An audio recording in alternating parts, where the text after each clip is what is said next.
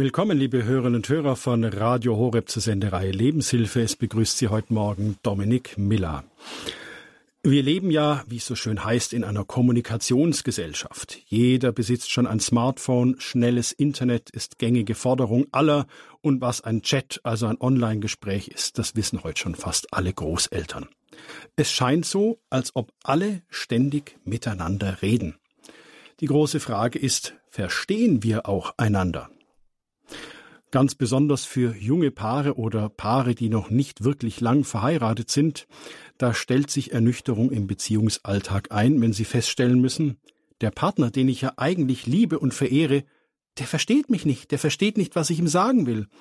Oder sie merken, dass sie überhaupt keine Ahnung haben, worüber der andere sich jetzt da aufregt.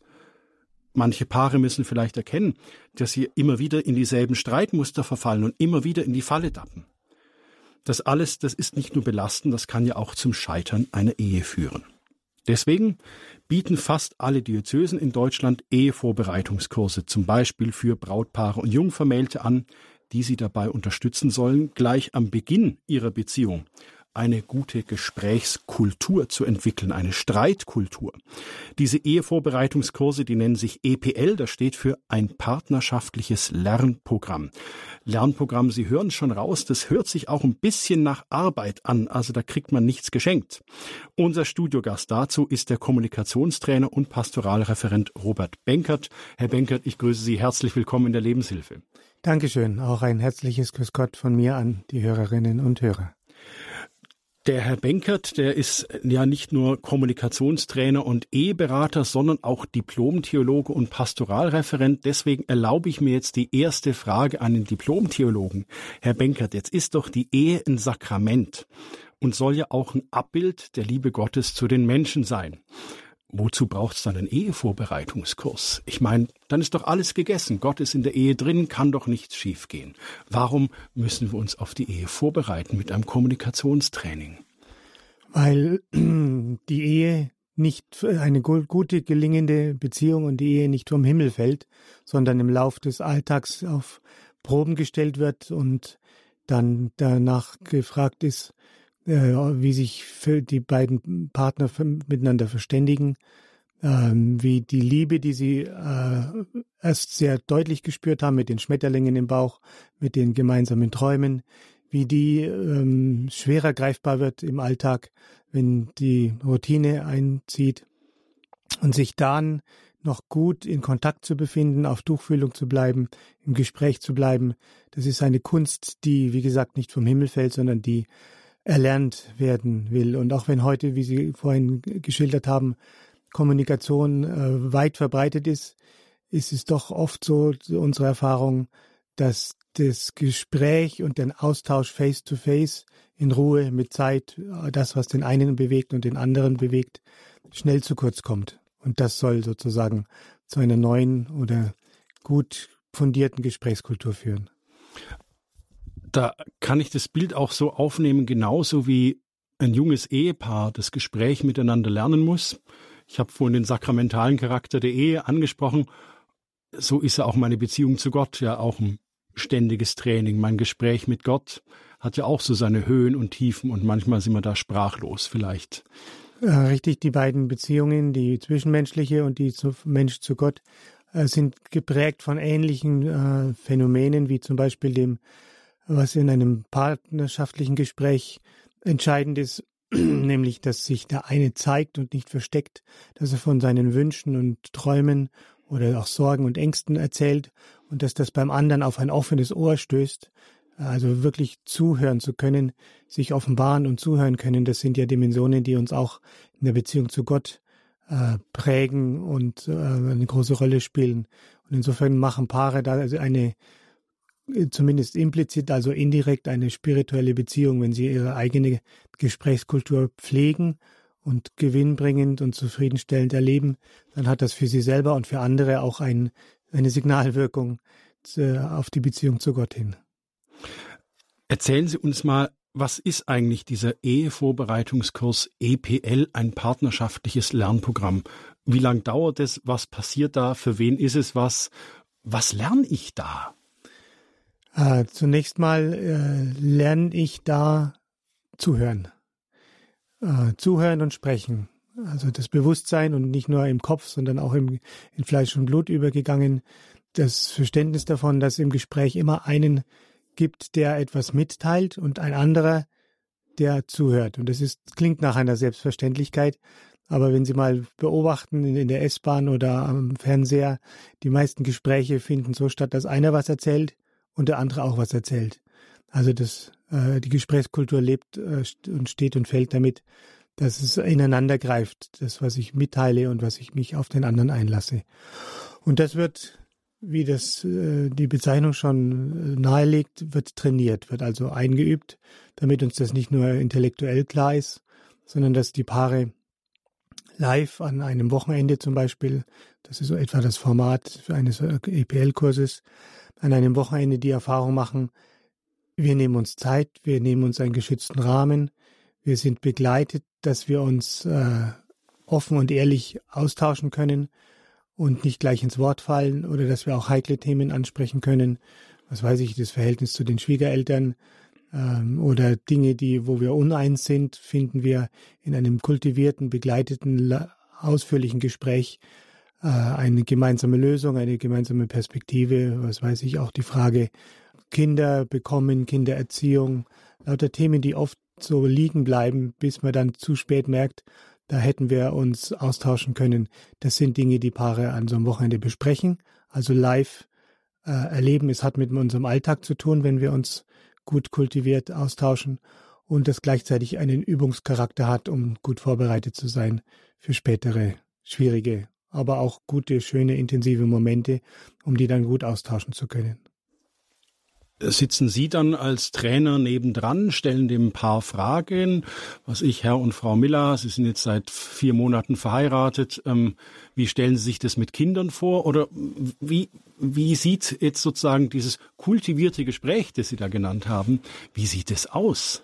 Also im Kurs sieht es so aus, dass es im, im Plenum in einer Runde von etwa drei oder vier Paaren äh, Anstöße gibt, äh, um die Paare ins, ins, Nachdenken zu bringen, zum Beispiel über die Erwartungen, die sie an die Ehe haben, äh, wie gesagt, äh, Kindererziehung oder die, der Umgang mit der Verwandtschaft. Und dann macht sich jeder so seine eigenen Gedanken und kommt dann mit dem Partner ins Gespräch. Äh, das heißt, sie teilen sich mit, was sie sich für überlegt haben. Und der Trainer, so nennen wir unsere Referenten, ist dann in etwa der Hälfte der Zeit bei einem Paar dabei. Und jetzt kommt das Besondere. Er stellt eben keine inhaltlichen Fragen, er hält sich inhaltlich ganz raus. Das heißt, das Paar unterhält sich äh, so, wie es, als ob niemand da wäre. Also der Trainer mischt sich nicht inhaltlich ein. Äh, seine Aufgabe ist einzig und allein auf die Gesprächsfertigkeiten zu achten, also zu beachten, dass die, keiner von den beiden in Vorwürfe übergeht oder Allgemeinplätze von sich lässt, man müsste das so und so machen oder du willst doch sowieso immer nur jenes, äh, also solche Unarten in der Gesprächskultur sozusagen werden vom Trainer korrigiert, wird darauf hingewiesen, formulieren Sie es doch mal anders, sagen Sie es aus Ihrer Perspektive, dann ist es kein Vorwurf, keine, keine, äh, äh, kein Festnageln. Oder bringen Sie ein Beispiel, erzählen Sie, an was Sie gerade denken, damit es kein Allgemeinplatz wird. Also diese Rolle hat der Trainer im Gespräch, der sitzt dann so, kommt in den Raum dazu, er sitzt etwas abseits, gibt die, die Impulse, wir nennen das Soufflieren oder Coachen, dass die Paare die Erfahrung machen, ah, wenn ich es ein bisschen anders formuliere, hat es mehr Chancen, wohlwollend aufgenommen zu werden und nicht gleich Ablehnung oder Irritation hervorzurufen. Also der Ton macht die Musik sozusagen. Ja, der Ton wäre jetzt sozusagen die Atmosphäre. Es ist schon die Art und Weise, wie ich formuliere. Also ein, einige Grundregeln sind die, Ich-Botschaften zu senden. Konsequent, dass du ich will, ich will, dass du häufiger abspülst. Das ist doch eine Ich-Botschaft. Das wäre eine Ich-Botschaft und äh, ist, klingt ganz anders, als wenn ich sage, du musst äh, immer abspülen. Oder man müsste doch das Abspülen mal regeln. Also sobald, sobald ich äh, so formuliere, dass es meine Perspektive ist, eröffne ich den Raum, dass es natürlich eine andere Perspektive auch geben darf. Und dann kämen zwei unterschiedliche Vorstellungen vom Abspülen auf den Tisch und dann würde erstmal anstehen, das zu klären. Äh, ganz kurz noch zurück zum, zum Setting. Sie haben vorhin gesagt, dass da andere noch dabei sind. Also es gibt, äh, korrigieren Sie mich, wenn ich da falsch liege, es gibt sozusagen ein, ein Startgespräch, wo äh, Paare im Plenum miteinander zusammensitzen, aber wenn es dann um die Schwiegereltern und ums, und ums Eingemachte geht, dann sind die nur noch zu zweit da mit dem Trainer. Richtig, das sind also das ist dann beiden, schon der geschützte Rahmen. Ja, das ist ganz wichtig, dass Sie das betonen. Der geschützte Rahmen gilt äh, für die Paargespräche. Da ist kein anderer Kursteilnehmer dabei. Und äh, es gibt einen Rhythmus von inhaltlichem Input zu bestimmten Themen, wie gesagt, Erwartungen an die Ehe oder Sexualität oder Glauben miteinander teilen, wo die Paare alle miteinander einen, äh, eine Anregung bekommen, in manchen Kursen auch Reflexionsbögen, um sich Notizen zu machen. Dann gehen sie ins Paargespräch, da kommt der Trainer dazu und pendelt zwischen zwei Paaren, das ein Paar immer zur Hälfte der Zeit begleitet ist. Und dann gibt es kurze Runden, die im Plenum wieder, also in der ganzen Großgruppe, äh, ganz kurz äh, reflektieren, welche dieser Gesprächsfertigkeiten äh, ist mir jetzt besser gelungen umzusetzen? Habe ich es geschafft, darauf aufmerksam zu werden, kein Mann zu verwenden oder keine Du-Botschaften zu senden, sondern lieber ich zu sagen und konkret zu werden? Und solche Erfahrungswerte werden dann ausgetauscht, zumindest wer das möchte, ohne dabei von dem zu erzählen, worüber sie gesprochen haben. Da schauen die Referenten, die Trainer sehr konsequent drauf, dass das eben äh, in der Intimsphäre gewahrt bleibt, dass nichts erzählt wird aus den Gesprächen. Und so in diesem Rhythmus findet der Kurs statt in sechs Einheiten, baut aufeinander auf und äh, wechselt von Input, Paarge geschütztes Paargespräch, kurzer Austausch. Und dann geht's wieder weiter. Sie hören die Lebenshilfe bei Radio Horeb heute mit dem Thema Ehevorbereitungskurs. Wir reden miteinander, weil du mir wichtig bist. Gast im Studio ist Robert Benkert. Er ist Kommunikationstrainer und Eheberater in der Erzdiözese München-Freising. Und wir reden über den Ehevorbereitungskurs EPL, ein partnerschaftliches Lernprogramm. Ähm, Herr Benkert, Sie haben vorhin über oder gerade über die Fertigkeiten im Gespräch gesprochen. Ähm, nochmal, was, was sind so Gesprächsfertigkeiten? Oder ist es äh, einmal die Ich-Botschaften senden, ich meine, du solltest häufiger abspülen? Oder ich fühle das und das und keine Vorwürfe machen? Was sind noch so Fertigkeiten, die das Gespräch, die Gesprächskultur braucht? Es sind eigentlich, so wie Sie schon angedeutet haben, äh, sehr selbstverständliche, eigentlich selbstverständliche äh, Fertigkeiten, Fähigkeiten, Regeln nennen wir sie, äh, die uns vom Kopf her in der Regel bekannt sind. Viele kennen das aus Seminaren, auch beruflicher Ebene.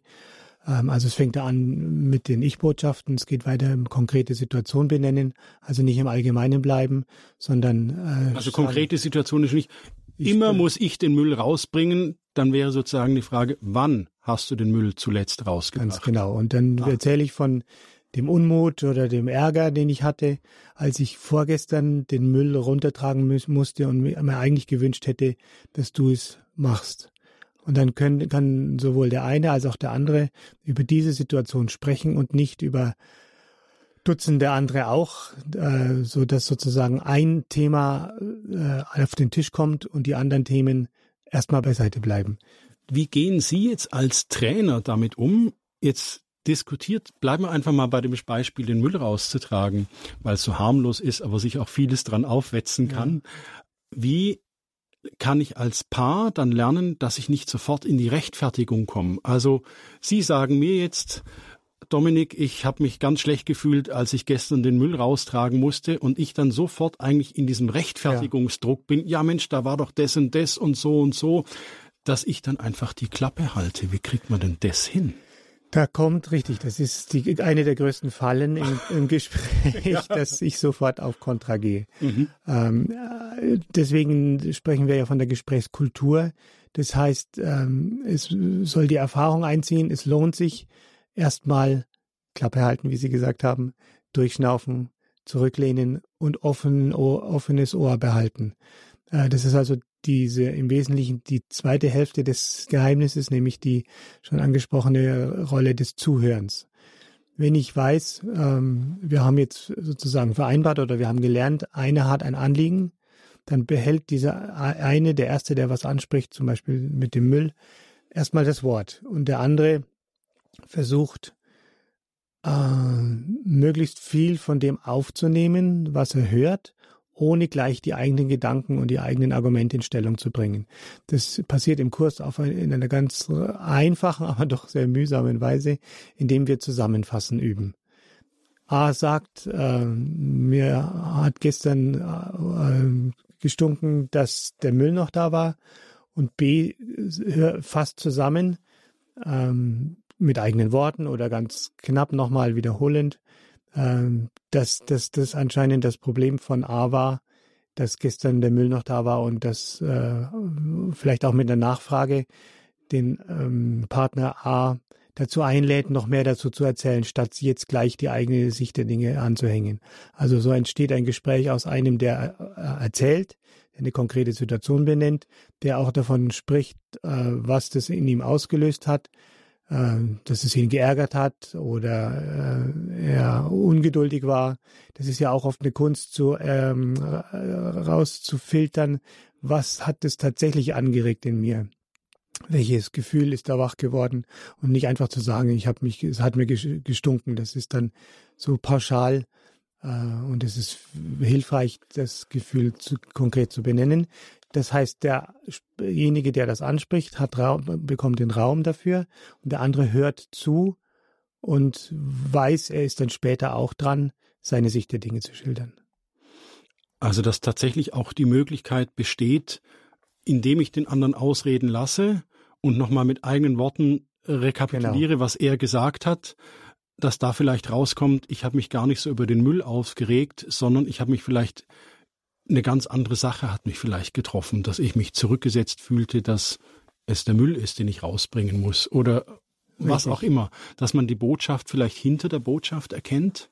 Ja, und auf, hinter der Botschaft äh, und auch eine differenzierte Botschaft entdeckt.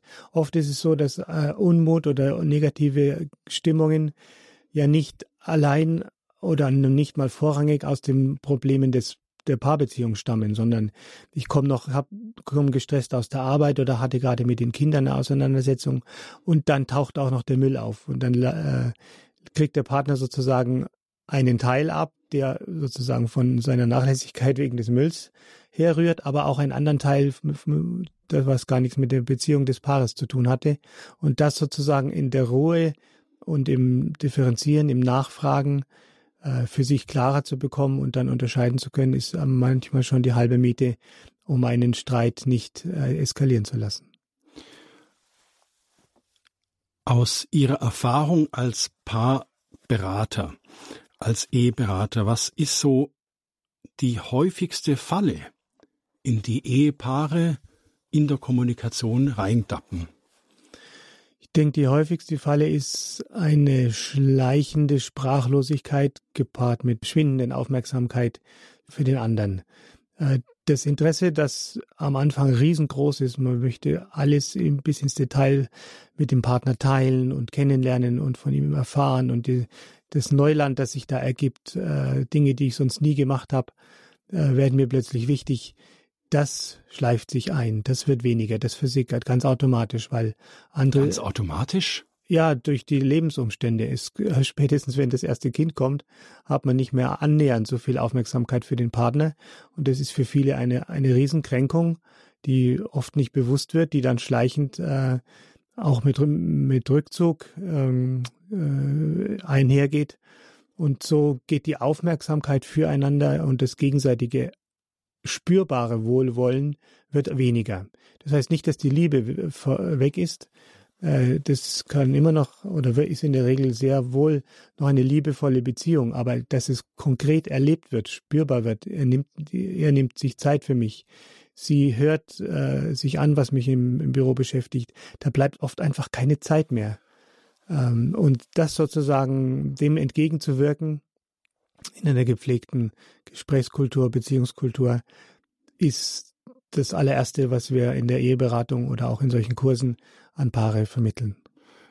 Lerne ich im partnerschaftlichen Lernprogramm meinen Gefühlen Ausdruck zu verleihen. Ich bin ja selber oft sprachlos und weiß eigentlich gar nicht, Was ist es, was mich jetzt so aufregt? Sie haben das zum Beispiel gerade beschrieben, die Situation, das erste Kind ist da. Natürlicherweise wendet sich das Maximum an Aufmerksamkeit dem Kind zu und der eine Partner kann sich zurückgesetzt fühlen. Was ich, der Mann, äh, kommt zu kurz und, und er will ja nicht auf sein Kind wütend sein. Hilft ein partnerschaftliches Lernprogramm auch jetzt in diesem Fall dem Mann dabei, auch seine Gefühle irgendwie ein bisschen ja, zu artikulieren oder auch kennenzulernen oder wäre das zu viel verlangt von diesem EPL? Ähm, doch, es ist uns ein großes Anliegen in den Kursen, dass sowohl derjenige, der etwas anspricht, äh, das möglichst präzise verbindet mit äh, der Erinnerung und dem Ausdruck dessen, was er ge gefühlt hat, in welche Stimmung er geraten ist. Und wie Sie sagen, das ist oft ganz, ganz schwierig. Wir haben oft äh, gut und schlecht äh, parat, vielleicht noch eine andere Vokabel wie äh, hat mich gefreut, hat mich geärgert. Und dann ist es schon fast Schluss mit der Differenzierung. Und wenn ich eben diesem komplexen Situationen gerecht werden will, dass das Kind, dass der Chef, dass der Kollege, dass der Freund äh, bei mir Spuren hinterlassen hat, die alle irgendwie ungut sind und sich das mischt zu einer Missstimmung, die den Partner dann trifft. Also was auseinanderzubringen, da ist es hilfreich zu üben, dass Gefühle eine, eine Riesenpalette sein können. Äh, es gibt die sogenannte äh, gewaltfreie Kommunikation, die da sehr viel Wert drauf legt, äh, versiert zu werden, zum Beispiel auch zu unterscheiden, äh, was, was sind meine Bedürfnisse? Ist, habe ich das Bedürfnis nach Ordnung oder nach Sicherheit oder nach Vertrauen? Und je nachdem, was da in mir vorherrscht, äh, resultieren andere Wünsche draus, konkret, wie ich mich, wie wir uns einrichten, wie der Partner sich verhalten möge. Und da einen Blick drauf zu werfen auf diese Welt von äh, Bedürfnissen, Wünschen und Gefühlen, die daraus entstehen ist äh, auch bei unseren Kursen sehr wichtig, wobei das manchmal nur angerissen werden kann und dann sozusagen äh, als Hausaufgabe weitergeführt wird. Insbesondere wenn Paare schon länger beieinander sind, da gibt es auch eine Kursvariante, das sogenannte KEC, äh, ist zwei Wochenenden. Äh, KEC steht für konstruktive Ehe und Kommunikation, ja. habe ich mir notiert. Danke für den Hinweis. Wir gehen schon so selbstverständlich ja. mit diesen Abkürzungen um. Ist eigentlich der gleiche Kommunikationskurs wie EPL, nur dass er äh, mit mehr Zeit versehen ist, dass er mehr lenkt den Blick auf das, was schon gewachsen ist, weil die Beziehung in der Regel schon 10, 15, 20 Jahre alt ist und schon sich einiges eingeschliffen hat und dass der Alltag mehr in den Blick kommt. Das sind in der Regel zwei Wochenenden und zwischendrin vier bis sechs Wochen Alltag, um dann ganz konkret zu erleben, was von diesen Fertigkeiten lässt sich gut umsetzen und was ist mühsamer und dann kann nochmal nachjustiert werden.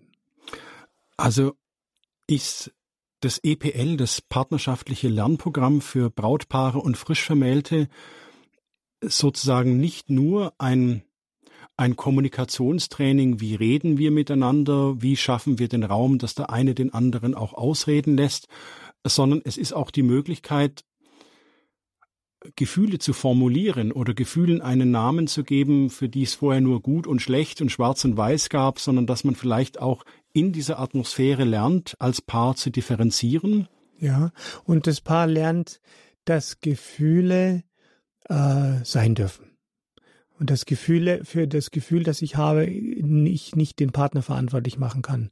Und dass ich diese Gefühle, die auftauchen, und auch wenn es negative sind, ins Auge blicken kann, sprich, versuche dem Kind einen Namen zu geben, äh, das vielleicht sogar als gemeinsamen Prozess, äh, wenn die Offenheit besteht, dass ich noch nicht so genau weiß, bin ich jetzt enttäuscht, frustriert, ärgerlich, ungeduldig, dass ich sowas auch äußern kann, auch diese Unklarheit, äh, diese, wenn es noch diffus ist, und in der Reaktion des anderen als gemeinsame Suchbewegung entdecken kann. Es ist eher, was weiß ich, die Enttäuschung über etwas, was von woanders herkommt, also über einen Kollegen. Und damit gemeinsam äh, erarbeitet haben äh, und besser damit umgehen können, was eigentlich Sache ist. Also die Fertigkeit, die ich erlerne im partnerschaftlichen Lernprogramm, dieses aktive Zuhören, mhm. das Ausreden lassen, das macht den Raum auch auf, dass ich den anderen auch in einer ganz anderen Tiefe kennenlerne, dass er vielleicht feststellt, ja, ich bin jetzt gar nicht dir sauer, sondern ich komme gerade mit dem Groll über den Chef heim. Ganz genau. Und, ganz und, genau. und das Gefühl, was ich habe, liegt überhaupt nicht an dir, sondern an, an einer völlig anderen Geschichte. Ja, also diese differenzierende, diese aufdeckende Wirkung hat es auf alle Fälle. Mhm. Äh, ich würde sogar so weit gehen, äh, das eine, was wir jetzt hauptsächlich besprochen haben, sind Konfliktfelder, äh, Missstimmungen, die damit entschärft oder aufgedeckt werden und äh, auch gemeinsam angegangen werden können. Auf der anderen Seite gibt es viele Themen, die oft nicht angesprochen werden, weil keiner sie für so wichtig hält oder weil es Tabuthemen sind. Ich denke nur an Thema Sexualität oder auch Glaubensthemen, dass sich Paare, die, dass Paare die Erfahrung machen, mit diesen Gesprächsregeln, Fertigkeiten, kommen wir auf Dinge zu sprechen und äh, machen sie konkret, äh, die sonst nicht angesprochen werden. Also zum Beispiel äh, Wünsche, die ich habe, wo ich mich nicht traue zu sagen, öfter mit mit dem Sohn so äh, Zeit zu verbringen oder die die Mutter mehr in den Blick zu haben oder die Schwiegermutter. Also Themen, die die irgendwie äh, angstbesetzt sind oder wo man sich nicht so richtig traut, sie anzupacken. Äh, auch solche Themen lassen sich erfüllender und zufriedenstellender an, an, ansprechen. Sie hören die Lebenshilfe bei Radio Horeb. Wir sprechen über den Ehevorbereitungskurs, ein partnerschaftliches Lernprogramm. Wir reden miteinander, weil du mir wichtig bist. Wir sind hier mitten im Gespräch mit Robert Benker. Robert Benkert, erst Kommunikationstrainer und Eheberater. Und Sie, liebe Hörerinnen und Hörer, wir nehmen mal an, dass der eine oder andere von Ihnen vielleicht auch ähm, verheiratet ist. Wir reden jetzt aber gerade hauptsächlich in der Sendung über die frisch Verheirateten. Also frisch, ich habe vor der Sendung mit dem Herrn Benkert gesprochen. Was ist denn frisch verheiratet? Hat er gesagt, ja, so bis zu fünf Jahre zählt man im EPL noch als frisch verheiratet. Und für die, die eben schon länger verheiratet sind, wäre vielleicht eine Frage, in welcher Situation Ihrer Ehe hätten Sie sich gewünscht, ein EPL-Programm mit Ihrem Partner absolviert zu haben? Was sind so die Fallen, in die Sie reintappen? Oder haben Sie selber mal EPL absolviert als junges Brautpaar? Wie geht's Ihnen heute damit? Weil dieses EPL gibt's ja schon einige Jahre. Wie geht's Ihnen heute damit? Unser Thema heute, ein Ehevorbereitungskurs EPL, ein partnerschaftliches Lernprogramm. Wir reden miteinander, weil du mir wichtig bist. Haben Sie sowas selber schon mal absolviert? Was sind Ihre Erfahrungen damit? Wie geht's Ihnen heute damit? Oder hätten Sie es gerne auch gehabt? Gibt es Situationen, wo Sie sagen, Mensch, da müssten wir wirklich noch miteinander reden lernen? Bis dahin hören wir noch ein paar Takte Musik.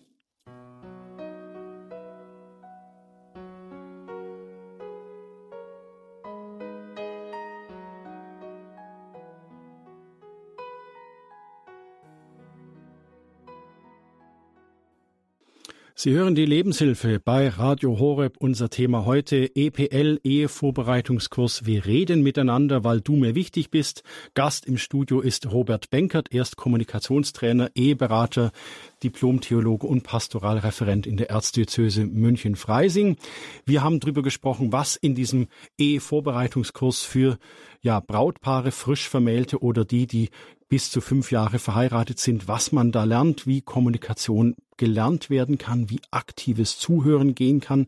Da gehen wir nachher in der Sendung noch ein bisschen genauer drauf ein. Herr Benkert, wir haben vorhin über das Zuhören gesprochen. Wie wird mir in EPL beigebracht, dass ich die Klappe halte, bis der andere ausgeredet hat. Weil ich meine, häufig ist ja so, der holt Luft und zack, während der Luft holt, gehe ich da rein mit meiner Verteidigung und es stimmt doch alles gar nicht und du siehst es doch alles falsch und und so weiter. Ja, wir machen das in dem Kurs etwa so wie hier im Studio. Es gibt sozusagen einen Knopf. Nur wenn ich diesen Knopf äh, gedrückt habe, kann ich reden. Was ist denn der Knopf der im Knopf Gespräch? Den habe ich doch mit meiner Frau nicht. Ja, das ist im Kurs eine Wortkarte, also ein, wirklich ein Stück äh, Pappe, auf dem Wort steht, damit äh, augenscheinlich ist, wer hat gerade das Wort. Und der bleibt auch so lange der Sprecher, die Sprecherin äh, bis er äh, sagen äh, konnte, was ihm wichtig war und bis der andere es entsprechend zusammengefasst hat. Natürlich mit Blick darauf, dass das keine Stunden sind, sondern die Geduld des anderen nicht überstrapaziert. Und dann wechselt das Wort äh, zu dem, der gerade zugehört hat. Und äh, er äußert sich dann aus seiner Sicht der Dinge. Und der, der zuerst gesprochen hat, ist jetzt der Zuhörende. Fasst zusammen, fragt nach, meldet auch gern zurück, wenn ihn etwas berührt, ohne, das ist das Besondere, ohne dann wieder gleich zum Sprecher zu werden. Das passiert in der Regel durch Erklärungen. Ähm, mich freut, dass du das ansprichst, weil da, da, da, da. und wenn ich das zu lang ausführe, habe ich dem anderen das Wort schon wieder entzogen. Also da schauen wir zumindest am Beginn des Kurses drauf, sehr, sehr diszipliniert, dass die Paare wirklich realisieren, was, was passiert im Gespräch. Das Wort wandert in der Regel unsichtbar. Wir machen das sichtbar, damit klar ist, einer spricht, der andere hört zu und dann umgekehrt, der eine hört zu und der andere spricht. Das kann natürlich im Alltag auch dann ein Ball, ein Schlüssel, ein Stift, ein Glas sein oder auch kein Gegenstand, aber wichtig ist, dass den Paaren bewusst ist, wer hat gerade das Wort. Jetzt begrüße ich unsere erste Hörerin. Das ist die Frau Bessler aus Tannhausen. Ich grüße Sie. Grüß Gott vielen herzlichen Dank. Der Vortrag hat mir sehr gut gefallen und ich habe mir gedacht, mir wäre viele, viele äh, Leid erspart geblieben, hätte ich damals die Möglichkeit gehabt, so einen Kurs zu belegen. Also ich bin jetzt 44 Jahre verheiratet und ich kann das alles so bejahen, was ich da gehört habe und dieses ähm, Zuhören und dann die sich nicht gleich rechtfertigen. Das hat mir dann, wie ich das gelernt habe, sehr viel geholfen.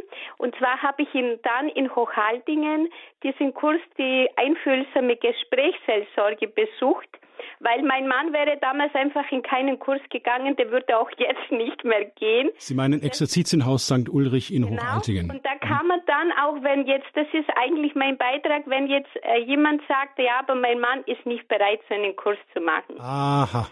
Genau, und da habe ich in diese Einführung in der Gesprächsseelsorge, Einfühlsamkeit, da lernt man dann auch, äh, was man selber an Fehlern. Und wenn ich dann meine Fehler schon mal weglasse, dann ist es schon gleich alles äh, viel besser.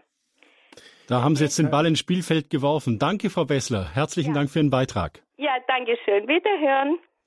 Das kann ich eigentlich nur unterstreichen. Angefangen davon, dass es oft die Männer sind, äh, ist einfach so, die mit etwas mehr Mühe in den Kurs kommen, wenn der erste äh, Mann bei der Vorstellungsrunde äh, sich geoutet hat, gesagt, meine Frau hat mich oder meine äh, Freundin hat mich mitgenommen, dann trauen sich die meisten, meisten anderen Männer das auch. Also das, die Initiative geht oft von Frauen aus und deswegen kann ich jetzt sozusagen die Not, die ich gerade von der Frau Bessler gehört habe, auch nur äh, teilen äh, mit unseren Erfahrungen, dass Frauen da äh, oft eine andere Sensibilität oder Bedürftigkeit haben, für die Gesprächskultur aktiv etwas zu tun und es nicht einfach so zu belassen, wie es ist. Für unsere Kurse heißt es äh, leider, das geht nur in dem Kursformat nur mit Mann bzw. mit Partnerin. Ähm, Man kann auch keinen Stellvertreter mitbringen. Das geht nicht, weil es nicht auf Rollenspiel äh, ab, ähm, äh, konzipiert ist, sondern auf die Erfahrung, äh, die beide Partner miteinander machen. Denn die Nachhaltigkeit ist das Besondere dieses Programms dass wir sozusagen garantieren können, das ist wissenschaftlich evaluiert, dass Paare, die so ein äh, Training gemacht haben, hinterher definitiv anders miteinander reden. Also und zwar beide miteinander reden. Die beidseitige Gesprächskultur ist hinterher eine andere. Das ist wirklich das Besondere dieses Programms. Auf der anderen Seite kann ich die Erfahrung auch teilen, die, Frau Bessler angesprochen hat. Wenn einer sich sensibilisiert, äh, in der Art und Weise, wie ich zuhöre und da Kompetenzen sich aneignet, dann ist das natürlich eine entschärfende Maßnahme für schwierige Situationen oder ein Partner, der Mann merkt dann, dass es wohl tut, wenn die Frau ihm so begegnet, dass sie zuhört, dass sie nicht gleich Vorwürfe zurückschießt und so weiter. Also ich denke, das kann schon in der Beziehung auch äh, Wirkung haben, haben, hat sicher Wirkung, nur nicht so sehr, dass zwei Säulen diese neue Brücke tragen, wenn beide im Kurs waren. Können Sie den Männern ein paar ermutigende Worte zusprechen? Was habe ich als Mann davon, wenn ich einen EPL-Kurs mache? Also erstmal habe ich das, das ist jetzt nicht ganz ernst gemeint, habe ich das Monatspensum an Gespräch hinter mich gebracht in so einem Kurs. So viel okay. geredet hat das Paar äh, war in der Regel schon lange nicht mehr. Mhm. Und das ist äh, verbunden mit der Erfahrung, es, der Kopf bleibt dran, es tut nicht weh, es hat was Befreiendes Dinge anzusprechen, die schon irgendwie auch für den Mann in der Regel äh, ahnbar sind, dass es wichtig wäre, mal über, was weiß ich, äh, Dinge, die die Kinder betreffen, zu reden oder oder äh, Unannehmlichkeiten, wenn wir gemeinsam ausgehen und der eine mag nach Hause und der andere nicht oder wir sind mit Freunden beieinander. Also es gibt immer irgendwelche Unschärfen mhm. und die auch uns Männern äh, nicht so ausdrücklich, aber doch äh, zusetzen und sowas ansprechen und dann hinterher frei davon zu sein. Das ist eine großartige Erfahrung, die man sich oft äh, verbaut, wenn man sagt, äh, passt schon. Also es ist wirklich befreiend. Auch ähm, Männer erleben es als befreiend, dass sie endlich ja Zugang zu so einem Gesprächskanal auch kriegen. Ganz genau. Also das kann, können wir durch die Bank sagen, dass es äh, so gut wie keinen Mann oder überhaupt keinen Teilnehmer gibt, der sagt hinterher, es hätte sich, hätte sich nicht was verändert. Für den einen mehr im persönlichen Gespräch, für den anderen mehr im Gespräch auch mit anderen. Diese Paarkommunikationsfertigkeiten sind ja Fertigkeiten, die in jeder äh, Beziehungsebene äh, eine Rolle spielen und Entlastung bringen können. Ich begrüße jetzt den nächsten Hörer und das ist der Herr Schröttke. Ich grüße Sie. Ich habe da gerne zugehört, muss ich sagen. Ich wünschte, ich hätte sowas schon vor 20 Jahren erfahren oder sagen wir mal 15 Jahren. In dem Sinne, weil ich erst durch eben verschiedene Problematiken und Umgänge gemerkt habe, inwieweit dann sogar rhetorische Stile oder so beeinflussen können und dass das bei der männlichen und weiblichen Sprachweise eben auch unterschiedliche ähm, Denk- oder oder Hintergründe sind oder oder das, was man sagen möchte, an, anders äh, vermittelt wird. Ähm, ich kann also nur empfehlen, dass dass man, wenn man merkt, dass es dabei unstimmig ist, doch frühzeitig das macht und, und sich damit auseinandersetzt in diesen Gesprächen, dass es eben nicht so zu, zu den äh, Missverständnissen kommt, dass sie nachher pathologisch werden, sage ich jetzt mal als, als Ausdruck, weil dann äh, passiert ja sowas, dass man nicht mehr zuhört. Also mir ist das so gegangen, das stimmt schon, das wirft man mir auch vor, dass ich dann in ein Thema einfach eingreife und äh, dazwischen rede, bisweilen aber mehr deswegen, weil ich dies dann nicht nochmal die Ausrede hören möchte, also eine innere Aggression ist. Ähm, verstanden habe ich es erst, das möchte ich auch noch mitgeben. Also es, es, Verlobungszeit oder so kamen so Sätze wie das kann ich mir nicht vorstellen oder das möchte ich auch erleben oder das musst du mir beibringen. Und zehn Jahre später in einer Auseinandersetzung äh, wegen Missständen in der Kirche, wo ich das auf ein allgemein soziologisches Problem, nämlich den Missbrauch von Herrschaft gebracht habe, mir der Bischof sagte, darüber lass uns mal ein andermal reden, war das eigentlich der rhetorische Stil, dass darüber wollen wir nicht reden, also einen so verzögern. Und wenn sowas passiert in einem Ehegespräch oder so, durch, durch Ausschweifung oder so, nicht mehr miteinander reden, ich glaube, da kann nur zu Verletzungen kommen. Es ist also durchaus notwendig, da frühzeitig einzusteigen. Das wollte ich Ihnen mitteilen. Danke, Herr Schöttke. Ja, der Hinweis, dass, den wir jetzt schon zum zweiten Mal gehört haben, ähm, hätte ich das früher äh, gewusst, geahnt, äh, dass es sowas gibt, das hätte sehr viel äh, erspart oder sehr viel ähm, gegeben für die, für die Beziehung, können wir auch nur bestätigen. Das äh, hören wir viel von Paaren, die sich dann für etwa sowas wie einen Keckkurs entscheiden, die das ja auch für Paare in längerer Beziehung. Also Keck-Kurs ist sozusagen der EPL-Kurs für die erfahreneren Paare, die schon durch tiefe Täler durchgegangen genau. sind. Da ist es natürlich ein bisschen mühsamer, weil sich Muster schon eingeschliffen haben, aber äh, die Gesprächsfertigkeiten schaffen auch da Entlastung. Äh, ansonsten ist aber EPL, das hat der Herr richtig äh, betont, ein präventiver äh, Schritt, damit man mit Paare gut vorbereitet sind, wenn es dann tatsächlich über Konfliktthemen, über äh, stressbehaftete Rahmenbedingungen wie äh, mit Kindern, mit Familiendynamik klarkommen, mit beruflichen Veränderungen, mit Krankheit und so weiter. Also um dann schon eine Kultur zur Hand zu haben, ein Werkzeug zur Hand zu haben, wenn es anfängt zu brennen. Sie geben das Stichwort mit ähm, dem Muster und der Kultur. Ist es so Ihre Erfahrung als Eheberater, dass Paare die EPL nicht absolviert haben, die einfach diese Fertigkeiten nicht geübt haben, dass sich da einfach ganz schnell Muster rausbilden und dass ein Streitgespräch immer nach demselben Schema läuft und man tappt dann immer wieder, zack, geht wieder die gleiche Falle zu und dass man sich sagt, Herrschaft, jetzt sind wir schon wieder da ertappt, ja. Ist es so eine Beobachtung, dass es klare Muster gibt? Und nächste Frage gleich, sind diese Muster durchbrechbar? Also klare Antwort auf die klare Frage, ja, es gibt diese Muster, manchmal nennt man sie auch Kollusionen, dass das Verhalten des einen das Verhalten des anderen bedingt. Ich bin so fürsorglich, äh, weil du so, ähm, so zurückgezogen bist, also kümmere ich mich, weil du dich nicht kümmerst und ich kümmere mich nicht, weil du dich kümmerst. Äh, nur ein kleines Beispiel, das äh, in kaum ein Paar ganz frei ist von solchen ähm, Rollenzuteilungen, die auch in der Regel ganz gut funktionieren, aber nur bis zu einem bestimmten Maß. Irgendwann äh, wird das als einseitig empfunden, dass der eine immer der Initiative ist und der andere der Passive. Und dann äh, deckt sich auf, dass es so auf Dauer nicht zufriedenstellend ist. Und aus diesen Mustern dann wieder rauszukommen, ist äh, verdammt schwer. Äh, das heißt, äh, da muss erstmal das Bewusstsein dafür da sein, dass es sowas gibt, dass wir da so ungleich äh, aufgestellt sind, dass das zwar auch sein, eine Ressource war für lange Zeit, aber dass die Zeit gekommen ist, sich Gedanken zu machen, wir können es auch anders. Wir können auch raustreten aus diesen Mustern.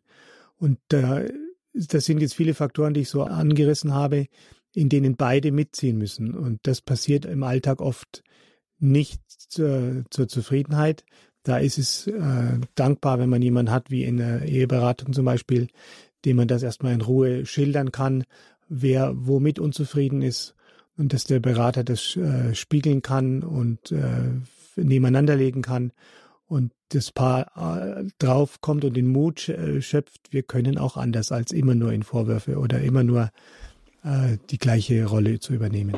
Also das partnerschaftliche Lernprogramm, Sie sagten es gerade, ist eine Präventivmaßnahme, dass wir als Paar solche Muster erst gar nicht aufbauen.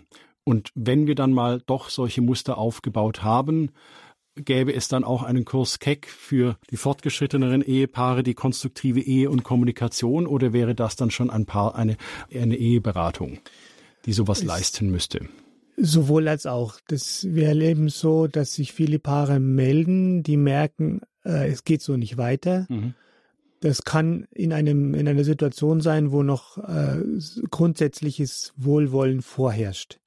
Also das gemeinsame Bedürfnis und die Bereitschaft, ich ich werde mich dem stellen und ich werde mein Bestes tun, mich darin zu verändern. Dann sind Paare ganz gut aufgehoben in einem Keckkurs, wo wirklich viel Zeit ist, diese Selbstbetrachtung, über Reflexionen, die jeder erstmal macht, um dann in Ruhe ins Gespräch zu kommen, sich dem äh, geduldig und offen zu nähern. Wenn die Bereitschaft nicht mehr da ist, ich äh, kann mich auch ändern, sondern du musst dich ändern. Ah, okay. Dann, das ist so ein Indikator, wo wir dann doch sagen, äh, ob sie nicht doch lieber in der Eheberatung äh, Unterstützung suchen, um von diesem äh, Zuweisung, Schuldzuweisungen wegzukommen, braucht es in der Regel einen dritten Gesprächspartner. Das ist der Eheberater, die Eheberaterin. Und das leistet ein Kommunikationstrainer nicht. Der Kommunikationstrainer ist dafür da, dass das Gespräch fair und zufriedenstellend abläuft. Aber diese Muster und die inhaltlichen Komponenten, die dem Paar zu schaffen machen, die werden dann nicht mit einem Trainer als Dritten besprochen. Der Trainer ist eine flankierende Maßnahme und der Eheberater ein Gesprächspartner. Ich begrüße jetzt aus Mindelheim die Frau Brecheisen. Hallo, ich grüße Sie. Ja, hallo. Also ich bin nicht ganz aus Mindelheim, ich bin aus Ellenried und das liegt bloß bei Mindelheim, also in der Nähe von Mindelheim. Okay. Jo, also ich wollte auch noch einen Beitrag leisten und zwar, ich habe auch mal so einen Kurs gemacht oder, oder besser gesagt, so ein paar Abende waren das, glaube ich, schon länger her.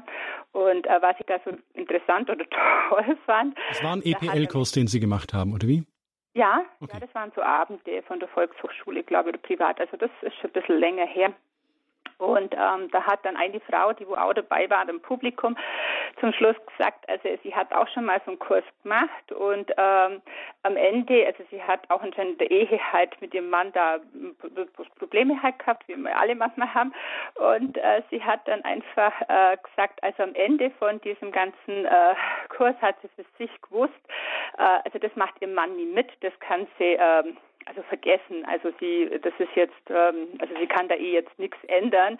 Und der Witz war eigentlich dann dran, dass ab dem Zeitpunkt sie dann gesagt hat, eigentlich, ich sage jetzt mal so ein bisschen der Druck aus der Beziehung raus war. Also der andere muss sich jetzt ändern, dass sich unser Leben verbessert oder, oder irgendwie halt, ich muss jetzt da was machen und dann eigentlich die Entspannung reinkommen ist und es ab dem Zeitpunkt leichter lief oder halt äh, sich dann der Mann dadurch äh, mehr geöffnet geöffnet hat, weil dieser Druck heraus war.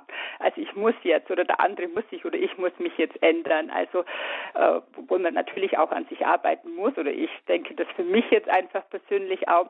Aber ähm, es kann manchmal auch äh, vielleicht dann hinderlich sein, wenn man damit ähm, ja, also, also ich fand es einfach so interessant, einfach weil sie gesagt hat, ab dem Zeitpunkt, wo sie gemerkt hat, also das äh, macht ihr Mann hilft, also äh, ihnen nicht, äh, dann ging es äh, raus und für mich war das so ein bisschen so das Gefühl, es kam ein gewisser Druck aus der Ehe raus.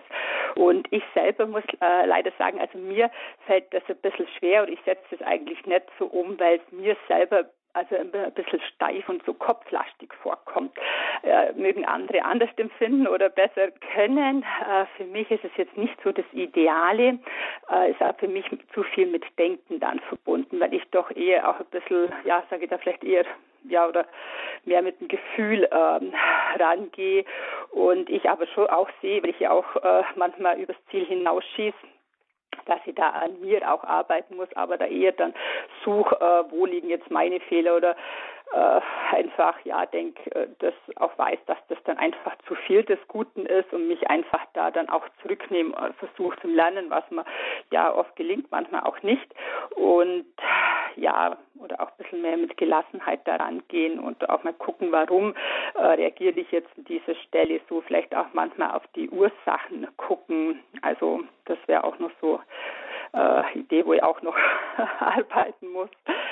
Ja, also mir hat es auch gut gefallen, nochmal, was die Frau von Tannhausen eben auch gesagt hat, ähm, dieses Arbeiten auch an sich selber einfach. Und das nimmt viel Druck aus der ähm, Beziehung. Brauchst also nicht immer warte, der andere muss sich ändern, sondern an erster Stelle mal an mir ansetze, wo kann ich mich ändern und ja, also wir hatten heute so ein kleines Beispiel noch, äh, weil ich ja auch manchmal ein bisschen temperamentvoll bin, hat mein Mann mal gesagt, äh, das ist wie so Stacheln, wenn du so bist, der sticht, wie wenn du so einstichst. Und er war vorher dann auch ein bisschen so und dann hat er auch gesagt, guck, das ist jetzt so, wie wenn du, äh, wie ich, wenn du das zu mir gesagt hast und hat auch meint, ich hoffe, er ist jetzt nicht böse, wenn ich das sage, ja, aber ich meine, du machst das sonst nicht. Also manchmal haben wir vielleicht auch eine, vor, eine, falsche Vorstellung. Also das habe ich bei meinen Kindern auch schon falsch gemacht, dass ich meine, ich müsste es jetzt so und so sagen, weil der andere macht das sonst nicht.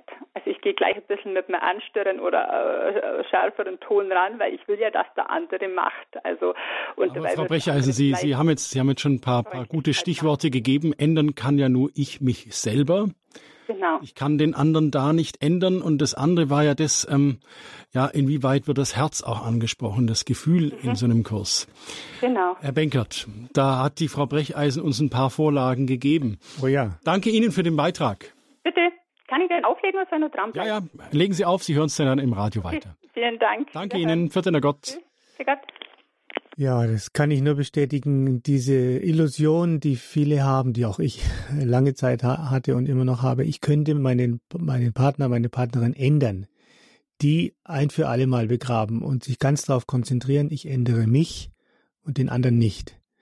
Aber äh, das, äh, was die Frau, jetzt habe ich mir den Namen nicht gemerkt, Frau Brecheisen, Brecheisen äh, gesagt hat, dass das wie ein Wunder, also ein wunderbares Geschehen, kann ich auch immer wieder beobachten, wenn der Druck raus ist, dann ändert sich tatsächlich was. Also in der Art und Weise, wie ich mich auf mich konzentriere und meinen Druck erniedrige, ohne das vom anderen zu erwarten oder zu verlangen, ändert sich das Gesamtgefüge und ändert sich meistens auch der andere. Ich darf es nur nicht erzwingen und erwarten und abverlangen, sondern das ist ein Geschenk.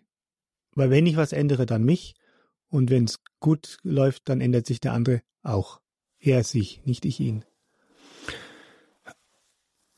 Wenn ich das jetzt alles höre, die Hörer äh, sagen, ja, wenn ich das früher gewusst hätte, dann hätte ich so einen Kurs auch gemacht. Das sind auch Aussagen, die Leute, die so einen Kurs gemacht haben, auch sagen, Mensch, das hätte ich ja viel früher machen können.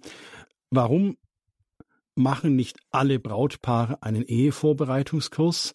Sprich, täuschen wir uns alle über das Wesen der Kommunikation. Und Sie haben es gerade auch gesagt, ja, ähm, wenn ich jemanden ändern kann, dann nur mich. Ich erinnere mich an eine Freundin, die mal geheiratet hat und ich hatte leichte Bedenken geäußert über ihren Gatten, den zukünftigen, sagte sie, den bieg ich mir schon hin. Hm. Ähm, Wäre gespannt, wie, was ja. daraus geworden ist. Ich weiß es leider nicht, aber äh, ich dachte mir dann auch, naja, ähm, ob der sich wirklich so einfach biegen lässt, das ja. wage ich zu bezweifeln. Aber sprich, unterliegen wir alle sozusagen nicht, nicht dem Irrtum, brauche ich nicht, die Liebe deckt alles zu, äh, die ganzen Geigen, vor, vor denen der Himmel hängt, ähm, da kann doch gar nichts schiefgehen. Die Liebe wird alles glatt bügeln, die Liebe wird uns alle weichspülen und die Liebe wird alle Probleme lösen. Sind wir da einfach, leben wir da ständig im Irrtum? Wir überschreiben unsere, unser Kursangebot mit dem, mit dem Satz, damit die Liebe bleibt. Äh, denn sie tut das nicht automatisch. Äh, ich müsste noch differenzieren. Das die Geigen und die Schmetterlinge der ersten Jahre oder der ersten Phase sind nicht identisch mit dem, was die Liebe der Beziehung ausmacht. Das ist Verliebtsein und ist wunderbar und schafft einen, einen Boden, aus dem das Paar lebenslang schöpft, äh, grundlegende, beglückende Erfahrungen. Aber das, was die Liebe letztlich bedeutet, hat viel mehr mit Alltag zu tun, mit klein, klein, klein äh, in der Beziehungspflege, in der Gesprächskultur. Also vielen Bemühen umeinander. Ich habe für mich äh, als äh, Formel sozusagen für gelingende Beziehung vor kurzem auch aus der, in der SZ von einem Philosophen gelesen. Süddeutsche Zeitung. Ja, genau, wechselseitiges Wohlwollen und ich würde sagen, noch zu ergänzen, ein spürbares, erlebbares Wohlwollen. Also alle Beiträge, die ich leisten kann, von denen ich weiß oder ahne, sie sind dem anderen angenehm, sie sind positiv für den anderen, sie helfen ihm, ruhiger durchs Leben zu gehen, sie helfen ihm, seine Talente zu, zu zeigen und so weiter. Wenn ich dieses Wohlwollen, das Wohl des anderen im Blick behalte, dann wächst das, was die Liebe letztlich ausmacht. Wir machen mit dem nächsten Hörer weiter. Hallo, ich grüße Sie. Ja, vielen Dank für die nette Sendung. Sehr äh, unterstützend, äh, hilfreich. Ich habe selber den äh, GFK-Training, äh, ein Jahrestraining hinter mir. GFK, gewaltfreie Kommunikation? Gewaltfreie Kommunikation äh, Rosenberg. Es ist äh, äh, also unbeschreiblich. Äh, für mich hat mir sehr viel gegeben und dennoch blieben noch, wie soll ich sagen, ein paar Punkte offen, mit denen ich bis heute ja, wenn ich sage, das ist mein Problem, das ist, würde ich sagen, beidseitiges Problem. Und zwar, wenn jemand ohne Punkt und ohne Komma redet, wenn er auf seine Atmung nicht mehr achtet.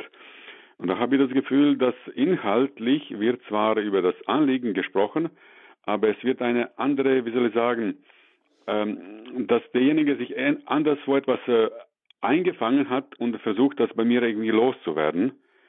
Und da habe ich das Gefühl, nachher fühle ich mich einfach nicht mehr wohl. Wie gehen Sie damit um? Also konkret gesagt, da kommen völlig gestresste Leute oder, oder Partner, wer auch immer. Und äh, das Anliegen wird inhaltlich zwar angesprochen und es wird einfach ohne, ohne Punkt und ohne Komma geredet. Und da kann ich, dann äh, habe ich wirklich keine Lust mehr zuzuhören. Dankeschön. Ja, äh, diese, die, dieses Phänomen, dass äh, derjenige, der ein Anliegen hat, ohne Punkt und Komma, ohne Ende sich ausbreitet. Das erleben wir äh, zu Beginn der Kurse ganz häufig und die Kurse äh, schenken erstmal eins, die Erfahrung, dass es beiden, dem der spricht und dem der zuhört, äh, zugutekommt, wenn es langsamer und weniger ist. Also die, dieser Rhythmus des Gesprächs äh, A erzählt und B fasst kurz zusammen, nötigt beide, äh, die, die Gesprächssequenzen so kurz zu halten, dass das Zusammenfassen auch noch geht. Ähm, nach äh, drei, vier, fünf Sätzen ist in der Regel Schluss mit dem, was ich aufnehmen kann. Und es liegt auch im Interesse dessen, der das Verständnis des anderen erreichen möchte, dass er sich kurz hält oder zumindest in kurzen Portionen spricht, weil sonst mein Gegenüber gar nicht aufnehmen kann und dann letztlich auch nicht verstehen kann, worum es mir geht. Was sind denn Jetzt hat es der Hörer auch mal angesprochen. Äh, eine Sache ist, einer redet ohne Punkt und Komma. Was wären denn so No-Gos, also Dinge, die überhaupt nicht gehen in einem Paargespräch? Welche, was, was für Aspekte machen jedes Paargespräch einfach kaputt? Was muss ich da unbedingt meiden? Was sind so die Tretminen auf diesem Feld, auf dem ich mich da bewege? Da sprechen wir im Kurs von den sogenannten apokalyptischen Reitern. Das ist ein äh, oh drohendes Bild, genau, weil ja. es auch tatsächlich äh, lebens- oder beziehungsbedrohliche Verhaltensweisen sind, die in einer Beziehung, in einer Kommunikation möglichst vermieden werden sollen. Dieses Bild hat John Gottman, der Paarforscher, geprägt. Der sagt, wenn einer der beiden oder beide in abwertende Kritik verfallen, also du bist immer so schlampig, dann ist, ist, ist erste Vorsicht geboten. Wenn dann auch noch sowas wie Verachtung dazukommt, wenn Begriffe wie Versager äh, auftauchen, dann ist damit auch schon die Beziehung in ihren Grundfesten angesägt. Wenn dann auch noch dazu kommt so was wie Abwehr, also das Bewusstsein, ich bin das Opfer und du bist der Täter. Also komme nicht, komme nicht damit, oder? Ja, also genau, wenn, wenn in meinen Äußerungen klar wird, ich ähm, sehe uns nicht mehr auf Augenhöhe, sondern ich sehe dich äh, auf, festgenagelt auf der Rolle dessen, der der Übeltäter ist.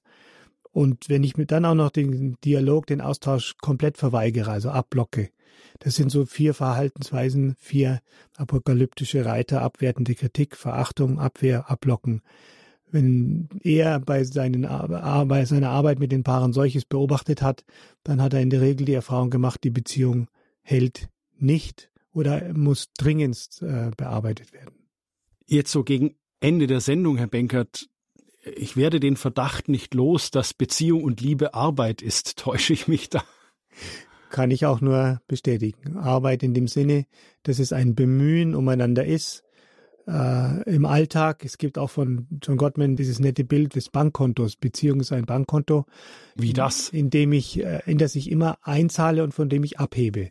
Also ich äh, tue dem anderen oder unserer Beziehung was Gutes. Ich habe eine schöne Idee. Ich äh, trete unbeschwert auf, ich, ich überlege mir etwas, was dem anderen gefällt, ich helfe dem anderen, sich zu entwickeln, lauter Einzahlungen, wo ich das Konto sozusagen äh, bereichere, unsere Beziehung bereichere.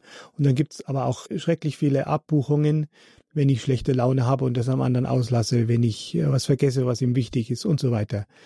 Ähm, Hochzeitstag oder so. Und das sind sozusagen Belastungen des Beziehungskontos. Und der John Gottman sagt, fünf zu eins. Wenn du fünfmal mehr einzahlst, wie abbuchst, dann hält die Beziehung. Das ist sozusagen eine Riesenherausforderung, dieses 5 zu 1. Aber es ist auch eine, eine Zuversicht drin, eine Garantie, sagt er sozusagen aus seiner äh, paartherapeutischen Sicht. Dann hält die Beziehung auch Abbuchungen aus, wenn das Konto gut gefüllt ist. Also viel tun, viel Arbeit, viel äh, Beiträge, die dann nötig sind und hilfreich sind. Was wären sozusagen Ihr Werbeslogan, den Sie Paaren entgegenrufen wollen, die bereit sind, aufs Konto einzuzahlen, die bereit sind, an der Liebe zu arbeiten? Was wäre sozusagen Ihr Wunsch oder Ihre Aufforderung für solche Paare? Traut euch. Also das traut euch ist ja mhm. doppeldeutig. Die Paare, die in der Phase stehen, rings um die Hochzeit, dass sie sich trauen, sich wirklich aufeinander einzulassen, was eben mit so einer Gesprächskultur sich vertiefen, intensivieren lässt und es nicht dem Zufall überlassen, dann irgendwann kalt erwischt zu werden von den Widrigkeiten des Beziehungsalltags. Traut euch. Traut euch. Mit den Worten verabschiede ich unseren Studiogast Herrn Benkert. Ganz herzlichen Dank, dass Sie bei uns waren. Danke auch an unsere Hörerinnen und Hörer, die uns haben teilhaben lassen an Ihren Eindrücken und Ihren Erfahrungen. Danke auch an Sie. Herr Benkert, Ihnen für Ihre Arbeit mit EPL, ein partnerschaftliches Lehrprogramm, alles Gute, Gottes Segen. Dankeschön. Und an die Paare ein lautes Traut euch zugerufen durchs Radio. Die Lebenshilfe, wenn Sie das verpasst haben, können Sie sich diese Sendung auch im Internet als Podcast von unserer Website herunterladen, www.horeb.org eine Aufzeichnung dieser Sendung auf CD können Sie auch kostenlos beim Radio Horeb CD-Dienst bestellen. Die Telefonnummer vom CD-Dienst, die finden Sie auf dem Programmfaltblatt von Radio Horeb, das in vielen Kirchen ausliegt. Wenn es in Ihrer Kirche noch nicht ausliegt, dann fragen Sie doch mal Ihren Pfarrer, ob er es nicht auslegen möchte. Auch das war jetzt noch ein kurzer Werbeblock. Es verabschiedet sich Dominik Miller, behüt Sie alle Gott.